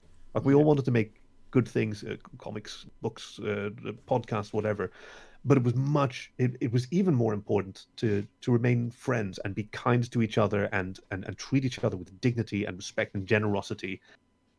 Because then you know even if the project fails or if it's if it's no good you have a friend who who has research and so when when when people knock on my door or ask you know can you can you voice this or do you want to do some some some photos for me at a at a, at a con yes yes yes yes yes all of it yes i absolutely want to do that you're awesome and i would love to to help out yeah Mm. Yeah, you and, don't you don't get that these days, especially on social media with the whole like like uh, really. well, you don't see it uh, like you don't see it. Yeah, in the sense of everyone is exposed to everyone's A grade material all the time, so you don't have that. yeah, you don't have that like f- like friends pushing friends on to do better things and like like I said, it wasn't it wasn't a clique or a conglomerate or an art collective or whatever. It was a bunch of like friends egging each other on, like like yeah, like we can build on this. Like this is how you started out, and this is how we uh, we can like progress. How you can improve it, and sort of batting ideas back and forth. And the end product of that is something worth showing to people. But because people don't necessarily have those kinds of uh, how can I put this like like intimate starting yeah. connections with other people. It's difficult to build on top of that because it's all like I said you're ex- you're exposed to everyone's A grade material all the time. Yeah. Like you're following but, people on on Twitter and Instagram for like for their great oh, yeah, art, yeah. not their like crappy sketches from 7 years ago. Entiendo. Um, on and, the other and, hand, like yeah, on the other hand, it's it's not just that. It's the fact that like when you do have like say that small group of friends of yours that is actually egging you on even the shitty sketches yeah that like when it comes to like people who are willing to help one another it's the shitty sketches that people are like no ways this is actually pretty cool you can turn it into this you can turn it into that uh, yeah yeah, yeah. we we have that ability to just and i mean i've seen it in uh, what we have like uh, a south african art group for instance um oh awesome like you sit down and you listen to or you you watch it granted yes it's memes and it's fucking bullshit the entire time but when yeah. somebody posts something that to any other person. You sit down and you're like okay well you know it's not as good as some of the other stuff that i've seen. You'll always find five or 10 or 15 people going like cool that's really really good. Like you know maybe do this to change that and to turn this into that. So yeah. it's it's very self-affirming almost. It's the same thing with writing stories. Same thing yeah. all of this. So and the furry fandom has that ability to both make and break people at the same time. And I, I, don't sometimes i don't realize or i don't think people realize the kind of harm and or help they can do by being part of this fandom. Yes, absolutely. Mm-hmm. The the the impact that uh, that an unvarnished opinion can have is is huge. Like enthusiasm can can build a, a young person or an insecure person's uh, uh, uh self confidence and provide them with with motivation that uh, makes them into an into an absolute superstar mm. eventually uh, or, or, or immediately. I mean, just, just you know, just, just unlocking their, their their confidence, and by the same token, like someone just being dismissive, not even cruel. I mean, cruelty is its own problem, but mm. just like like expressing a meh about about something is is is adding a voice of negativity that can that can also uh, have a have a huge effect on people. And yes, the the public nature of of Twitter um, and and uh, uh, the the uh, so furry uh, FA where public, like yeah, that's that's that's certainly a danger. But I do hope. I know that it's true for for for myself and and, and a lot of my friends, truer throughout the, the community that these uh, groups that you're talking about, these these these these peer groups, is what we're talking about, right? Mm. You- Mhm. Young people or more experienced people or, or, or whatever, and writers and storytellers, um, that they do exist. But of course, they don't exist on Twitter because Twitter's like a bad medium for that because everyone can Mm. look at you nonsense. Yeah, like it used to be IRC channels. Now you've got Telegram group. Oh my god, I love these things because you can. I mean, you can mute them if you're not interested in it, right? And uh, now you've got folders, so you can. Now you can to, oh, please come and join my channel. Yeah. Okay, well, I don't want to not join your channel and and and, and reject you, but okay, I'm not super interested. Whatever. And you can still be in. Okay, so for the Voice of Dog, right? The uh, the podcast yeah. that I'm that I'm doing right now, I decided it would be fun to make a little like a little saloon um, for some of the of the authors that have contributed stories, and they they might like to talk to each other because that's hey on this topic i can't believe that I, i'm just coming to it now i have loved watching these writers like promote each other's stories and like compliment each other's stories uh, uh, through the podcast and like waiting for a new episode to come out and i'm reading a, a- new story. And then they then they contact that that author to compliment them on on the, on this cool story that they uh, that they wrote or or retweet it to their own followers. And i've loved that so much. Uh, and, and and and i brought that into into into telegram. I just made a little little group. And anytime that somebody makes a contribution to the, the the podcast i send them an invitation. If they want to join they're welcome to and it's not like about anything but it's a it's it's it's a group of people who have enjoyed contributing stories to to share uh, and especially like uplifting stories because that's the that's the focus right to, Yeah. to to give people courage in these in these dark times and these are it's it's it's incredible to see these these communities uh, uh, emerging between people that didn't know each other before, that didn't know what they had in in common, and just through access to a particular medium or th- through a project, they can discover each other and and provide that for each other. I've I've I've I've seen like a multiple published author in that channel like provide really detailed uh, uh, uh, editorial advice to a young writer who who shared something that they were uh, uh, a little bit unsure about. And that's so cool. This I've, I've, I've okay I'm, I'm sorry to, to, to, like keep no i'm not sorry i'm not sorry. There's No. the thing that i that i that i think is is so magical about the furry fan. Uh, and there are many magical things about the furry fandom as, as, as uncle kage likes to say that we are fans of each other because we don't have a, a set canon. It's just hugely powerful. The the furry fandom is an economy of appreciation. Mm. like the right? The basic currency with which we trade is our attention and it is a miraculous currency that grows as it's spent. You have more of it when you when you give some to, to someone else. There is there is more attention and there is more appreciation. That's uh, true. and and it's and it's it's it's necessary for us to value uh, uh, that because there's there's not a lot of money you know in in in furry art and, and furry fiction for some artists they've managed to, to do it and kudos to them uh, writers musicians.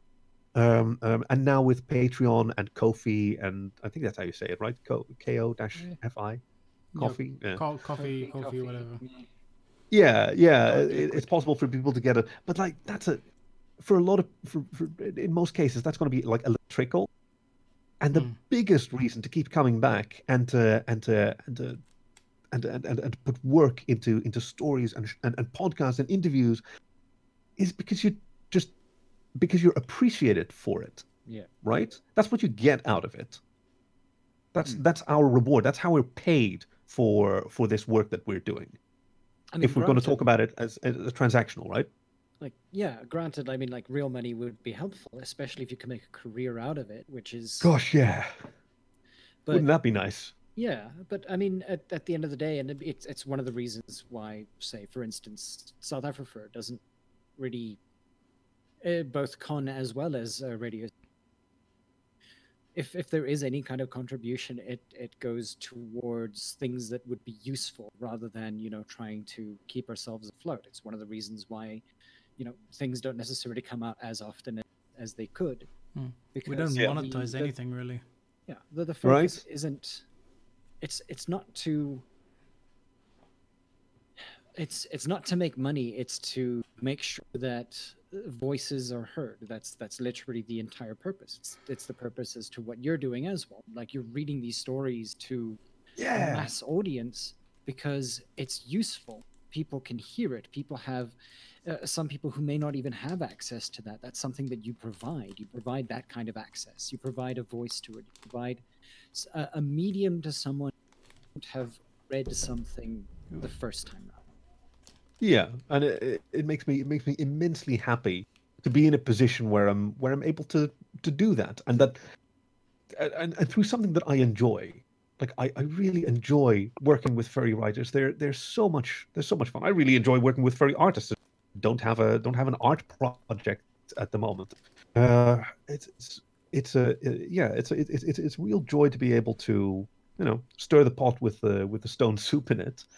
Um, and and give people things like you you you never feel richer than when you have a lot to share right It- Yeah. That's great. that's that's wealth. And i feel sad for people who don't who don't feel that way. And i, I don't i never like to look down on anyone. That that's a that's a that's a very poor use of your your eyes casting them down on on anyone else. But like the only people that i that i that i that i feel real like regret for are are are, are people who don't who don't get this idea who don't who don't value sharing over over having because it's Hmm. isn't that the opposite of community yeah. Hmm. Definitely. It's like that's a very like poignant statement. uh, and then uh, and it's and it's and it's just yeah it's it's sad because you don't get to have what we get to have for for free all we have to do is just be cool and and and you know the economy of appreciation Yeah. pay pay happily from our wealth of and then think of something cool to do and, and go and do it work work work work work at it and and and and get some friends together and eventually maybe fail hey Yeah. failure's part of it sometimes you fail and then you go and do something else it's cool Yeah. What I mean, and what's Mhm. that adage? Like, first step at being good to something is sucking at it. yeah.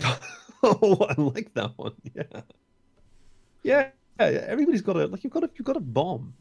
Actually, this is a this is this is something that I've that, I've, that I've thought about a lot as a um, as a as a re- recovered furry writer. Like I, I I sort of retired from writing, and in a lot of ways, that was failure.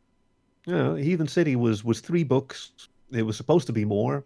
There's no more. There's no more books. I, I, I never finished it in any way. Uh, uh, the the story series that it was based on also abandoned that, uh, and, and and I stopped. I stopped writing, and and and, and failure. Yeah, yeah. I I failed at that, and that's okay. But you didn't so much as failed as created platforms for people to start creating their own ideas, much like when, uh, much like when when you're looking at say Yiffstar or anything like that and starting your your your career out there. Yeah. Went and said, "Well, I'm not going to. I, I don't want to send this off to publisher. I'm just going to do this myself." Uh, Yeah. you started doing something yourself people liked it other people decided to do the exact same thing that you did and they're they in in as much as you might think that you may have failed at something what you also did is, is that you created and set up a platform that allowed other people courage and the ability to want to do the same Oh, if if that is indeed the case, then I'll be I'll be very proud and, and happy because that's that's how I got started as well. Mm. Like uh, talking of, of of platforms like Yiffstar, that that's not a website that has always existed. That's that's Toumal out in out in Austria, and his and his uh, uh, for for decades, and his uh, uh, his his various compatriots who who worked to keep that you know spending their own money to keep those servers uh, online and and doing two redesigns be- because let's be fair the first the first designs that that I provided honestly was not very good and then just doing it again and the, the amount of work is staggering. And the result is as you as you say, is a is a, is a platform where people can can can share and and and feel appreciated and be inspired by each other. As I was inspired to be a to be a writer by by KM Hirosaki and uh, and and Kyell and Tube and that whole generation, Mhm. uh, and and and and inspired to, to to do voice acting by Buck Hopper and given a platform for that. Yes, that's what we that's what we do. That's why this. That, yeah. Okay. I, I I never I never tire of waxing uh, enthusiastic about the about the furry fandom because it is it is miraculous that it just that we just keep doing this. We keep Mhm. making stuff. And, uh, every every little community, every fur meet eventually like becomes a con to the point where there are just too many to to attend or or, or join it. Every uh, stories find result in publications and, and anthologies and, and and readings on YouTube, and we have dancers and, and and people just people just keep finding ways to to contribute. And even if you're not, and again, like one of the main contributions is appreciation. People don't Yeah. have to be dancers themselves. Like you can you can be a fan is such a cool thing to be Mhm. celebrating and and, and sharing and, and appreciating i'm a bit of a broken record. Yeah no i realize that but this is this is uh, this is this is how i how i and it's it's, it's why the fandom is, is very important to me and why i feel so so really um uh, really privileged to be able to share that with you and to, and to participate in project that you're that you're doing here. South africa is amazing. It's really cool. Well, I, I- I've, I've I've said this on several occasions. We can't do what we do if it wasn't for people like you. No Yeah. Otherwise, And- otherwise it would just be the two of us rambling nonsensically about, I don't know, traffic. About the weather and traffic. yeah, no, no, I get you now. Like that's yes. It's like being the first person Hmm? just sitting there waiting.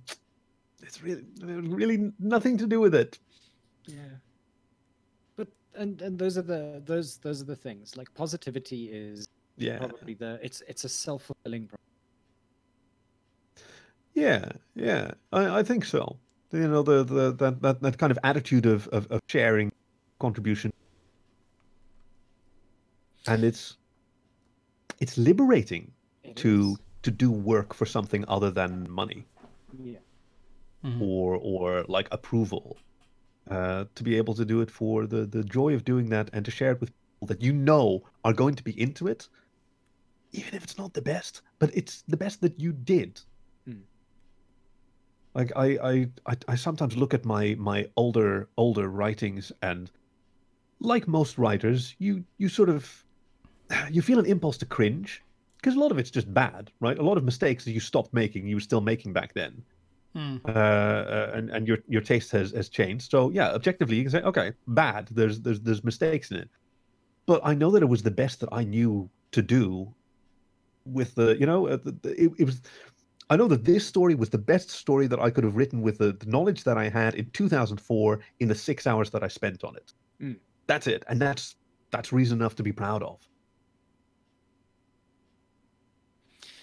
But yeah, This and- is the this is the best interview that I'm doing right now. right. this is this is the best sandwich that I've ever eaten right this second. yes. Given given the constraints of not being able to go to the shops because Yeah. lockdown. Well, there is that. Yeah. Hey, look, chutney is just another version of jam. I'm just saying. Oh wow, shots fired. chutney of gladney. Yeah, that's a that's I. What's gluttony? Yeah, gladney. What? What? You'd prefer gladney? Oh to chutney? no, No, I like. I, I, get it now. Yeah. Wait, no, wait. What is Chutney's not- gluttony? Uh, Gluttony is like not, at all. Not at all. Yeah. It's like chutney or not at all. Oh, yes, gotcha. Ik snap hem. That's Yeah. it. No, I'll take chutney. Yeah, Oh, Chutney's amazing. Chutney I'm is a still jam. oatsome. Okay, well, here's uh, allow me to blow your mind. What's the difference between where does where does soup end and tea begin? Fuck. Yeah, right. No, I'm. Because you think soup you think it's easy, right? begin? Yeah. We talked about we talked about soup again. Like let's let's define tea and soup. Tea versus soup. Let's do this. Okay, what makes tea tea? Well, it's the tea Le- plant, right? Tea leaves, yeah. Yeah. Yeah, tea leaves from the from the tea plant. And an Yeah. extract. Rooibos, rooibos isn't that plant. Rooibos is a different plant. Yeah. Yes. It's not a tea. Yeah. You So it's like get, you also get fruit and floral teas, which are also not Yeah. the tea plant. Exactly. So apparently we're we're fine with that. Okay, cool. So what is it? Does it have to? Because I encountered this when I had mushroom tea, Mhm. and that kind of blew my mind. Like, why is it mushroom tea and not mushroom bouillon? Because you're both you're both boiling it. Yeah. Or, like, but in I th- Fermented pu-erh. I, th- I think to a degree it has to do with what stays in and what's removed Yeah. because tea, because tea you remove whatever you're using to steep it with. Soup stays in. Mushroom soup, the mushrooms stay in. Yeah. Like tomatoes, the tomatoes stay in. Yep. But you take the ham hock out of the erwten soup before you serve it. Like you cook it with a with a big old bone in there to get the to get the fat and the and the broth out, and then you take the big old bone out because it's gross. Yeah, but the broth stays in. The broth stays in, but in the same way that the the Yeah, tea like of- dissolved tea water stays in, but you take the leaves out, you take the bone out. Yeah. Yeah, you've cooked off all the all the good stuff. But it's, Yeah. Yeah. So, hmm. For both soup and and tea. Okay, I'm sorry. I just I just So pulled the pin on this savory soup versus tea hand grenade. Oh, No, but is, is soup just savory tea? No. I've drunk. We're going to be in this until until midnight. now. Uh, I've drunk some savory fucking teas. Pu-erh, the the Chinese fermented. Yeah. Oh, that's that's some powerful earthy earthy stuff. that's a weird way to put it down, like earthy. Gee. Look, I don't want to say shit. I don't want to say shit tea because it it does have a a, s- s- s- a certain bouquet of. So I just say earthy. It's it's very tasty. Like you, you're gonna be you're gonna be. I I mean, okay. So pu-erh, it's it's it's it's fermented tea, and you and you and you pour water over it, and you you know you steep it, and then you throw the tea away, and then you pour fresh water over it because now you've just rinsed the the tea, and you do this a few times, right? You you make a, a several pots of tea, uh, small pots with with this same lump of of pu-erh, and the flavor changes every time. Like it it, it goes from earthy to sort of grassy, and it, and it sort of opens up. It's a, it's a, it's a real tea adventure. I'm gonna I guess maybe- your word for it. Well. Uh, should the uh, sh- should you ever want an education, I can take you to. Let me see where I had my first. Yeah, I had my proper education in Pu-erh Teas. That was in in Moscow. Uh, it was 2013. I'd been I'd been invited to be guest of honor at RusFurence, uh, the the the, the furry convention out there, and had a friend in uh, in Moscow that I was that I was staying with, and he took me to a secret uh, tea house that was hidden inside a, a, a tea house that was also a bookshop. But so you, you go through the tea house into the bookshop and then through a special a special door in the bookshop, and that takes you to the real secret tea house. And Sounds it's like really some, kind of cool. So it's like steeping tea. that sounds like some joints. In, point. to- Yeah, God. sounds like some joints in Cape Town that we visited. Like, didn't we have to like Oh, go yeah. through a clothing shop to get to Macedonia? Yes. And it's like, like, like some kind of secret speakeasy. That's so cool. But for tea, which is completely legal. Which is Yeah, weird. you want the good stuff, right? Yeah, you want the good shit, the earthy shit. Yeah, yeah. None of the, the dealers outside in the street are like lapsang souchong. None of that. None of that. None of that. No, no, no, no. That's for the that's the that's, that's the decoy tea. We use that for profiling purposes. It's the pleb tea. Anyway. Yeah, I exactly. think, I think we're. Yeah. This is this is a place. I think this is actually an on bombshell. And that bombshell, yeah. Yeah. yes. So, homework for everyone listening: discuss until you die. What is the difference and similarity, and uh, and let us. know. Guys, this has been a lot of fun. Thank you so much Thank for having me. Thank you for for for joining us. We're definitely gonna uh, uh, pull on your tail again at some point. Yeah, maybe speak definitely. About some more uh, like more of your. Uh, we'll we'll do a more pointed one if if you have like any projects that are coming up soon that we can talk about more specifically. Oh, awesome! I'd love to. But um, obviously, if you want to plug you at this point. got yeah, if there's anything you wanna you wanna uh, Oh, God, to the um, audience, like, are is there any? Obviously, we're plugging the voice of dog. Mhm. Yes, thank you. That's uh, uh, the voice uh, dot dog. I got a very good internet address for that one. The voice dot dog is, uh, uh, uh, and also uh, a call to any writers out there who've been who've been listening along. Um, that obviously reading a story every day is a punishing schedule, so I'm very interested in in uplifting stories of any genre. Can be adult as well, up to about five thousand words. Mhm. Uh, so you can get in touch with me. I'm I'm at Kaki Doggy on uh, on Twitter. I'm very excited to meet new people. So so please do say hello. Uh, I've got my photography on on on Flickr. That's linked in my uh, uh, my Twitter bio uh, uh, as well. Let me see. I do another podcast that's not as furry, where we pretend to review books we haven't read based on the cover, and we sort of make up what it is as it goes along. Nice. Uh, that's called Cover My Ass Cast. Yeah, right. That's a that's a lot of fun. Uh, sadly, no no upcoming like con uh, uh, attendances because everything's cancelled. But we'll Yep. see how that uh, how that how that Yeah. goes. Speaking, Uh, speaking other of- than that, like Oh, yeah. sorry, no, go ahead, finish up. I want to say something completely off tangent. oh, my last thing was going to be you know trans rights, support each other, be cool. Also, stay safe, stay indoors, wash your beans, all that cool shit. Oh yeah, yeah, exactly. Wash them, clean them beans, and uh, um, and and and and maybe like pick up a phone and like call or or or text or message someone that you haven't spoken to in a while. Just see how they're how they're doing because we need each other right now. Yeah, shit's weird. Yeah, it's going to be better, and we're going to take It good is. care of each other. We're we're staying home to to protect the the vulnerable folks, and we should be proud of ourselves for that. Hang in there. Right. And uh, just for those of you who are five, ten minutes, um, I'll be on the air again, I'm playing some uh, music for until midnight. So for the next two hours, I'm going to be playing some more uh, metal and uh, whatever else I decide to play at that point. It's actually also almost past ten, which is awesome. Because then we get to play the interesting music. Ooh. Not the pleb music. You I get the know. earthy music. the very earthy music. The puer music. Can't wait. Yeah, See about 10, yeah? yeah. Ka- yeah, Kaki, once again, thank you so much for coming on, and um, we shall see you guys again next week. Yes. Peace. Cheers, everybody. Thank Stay you. safe.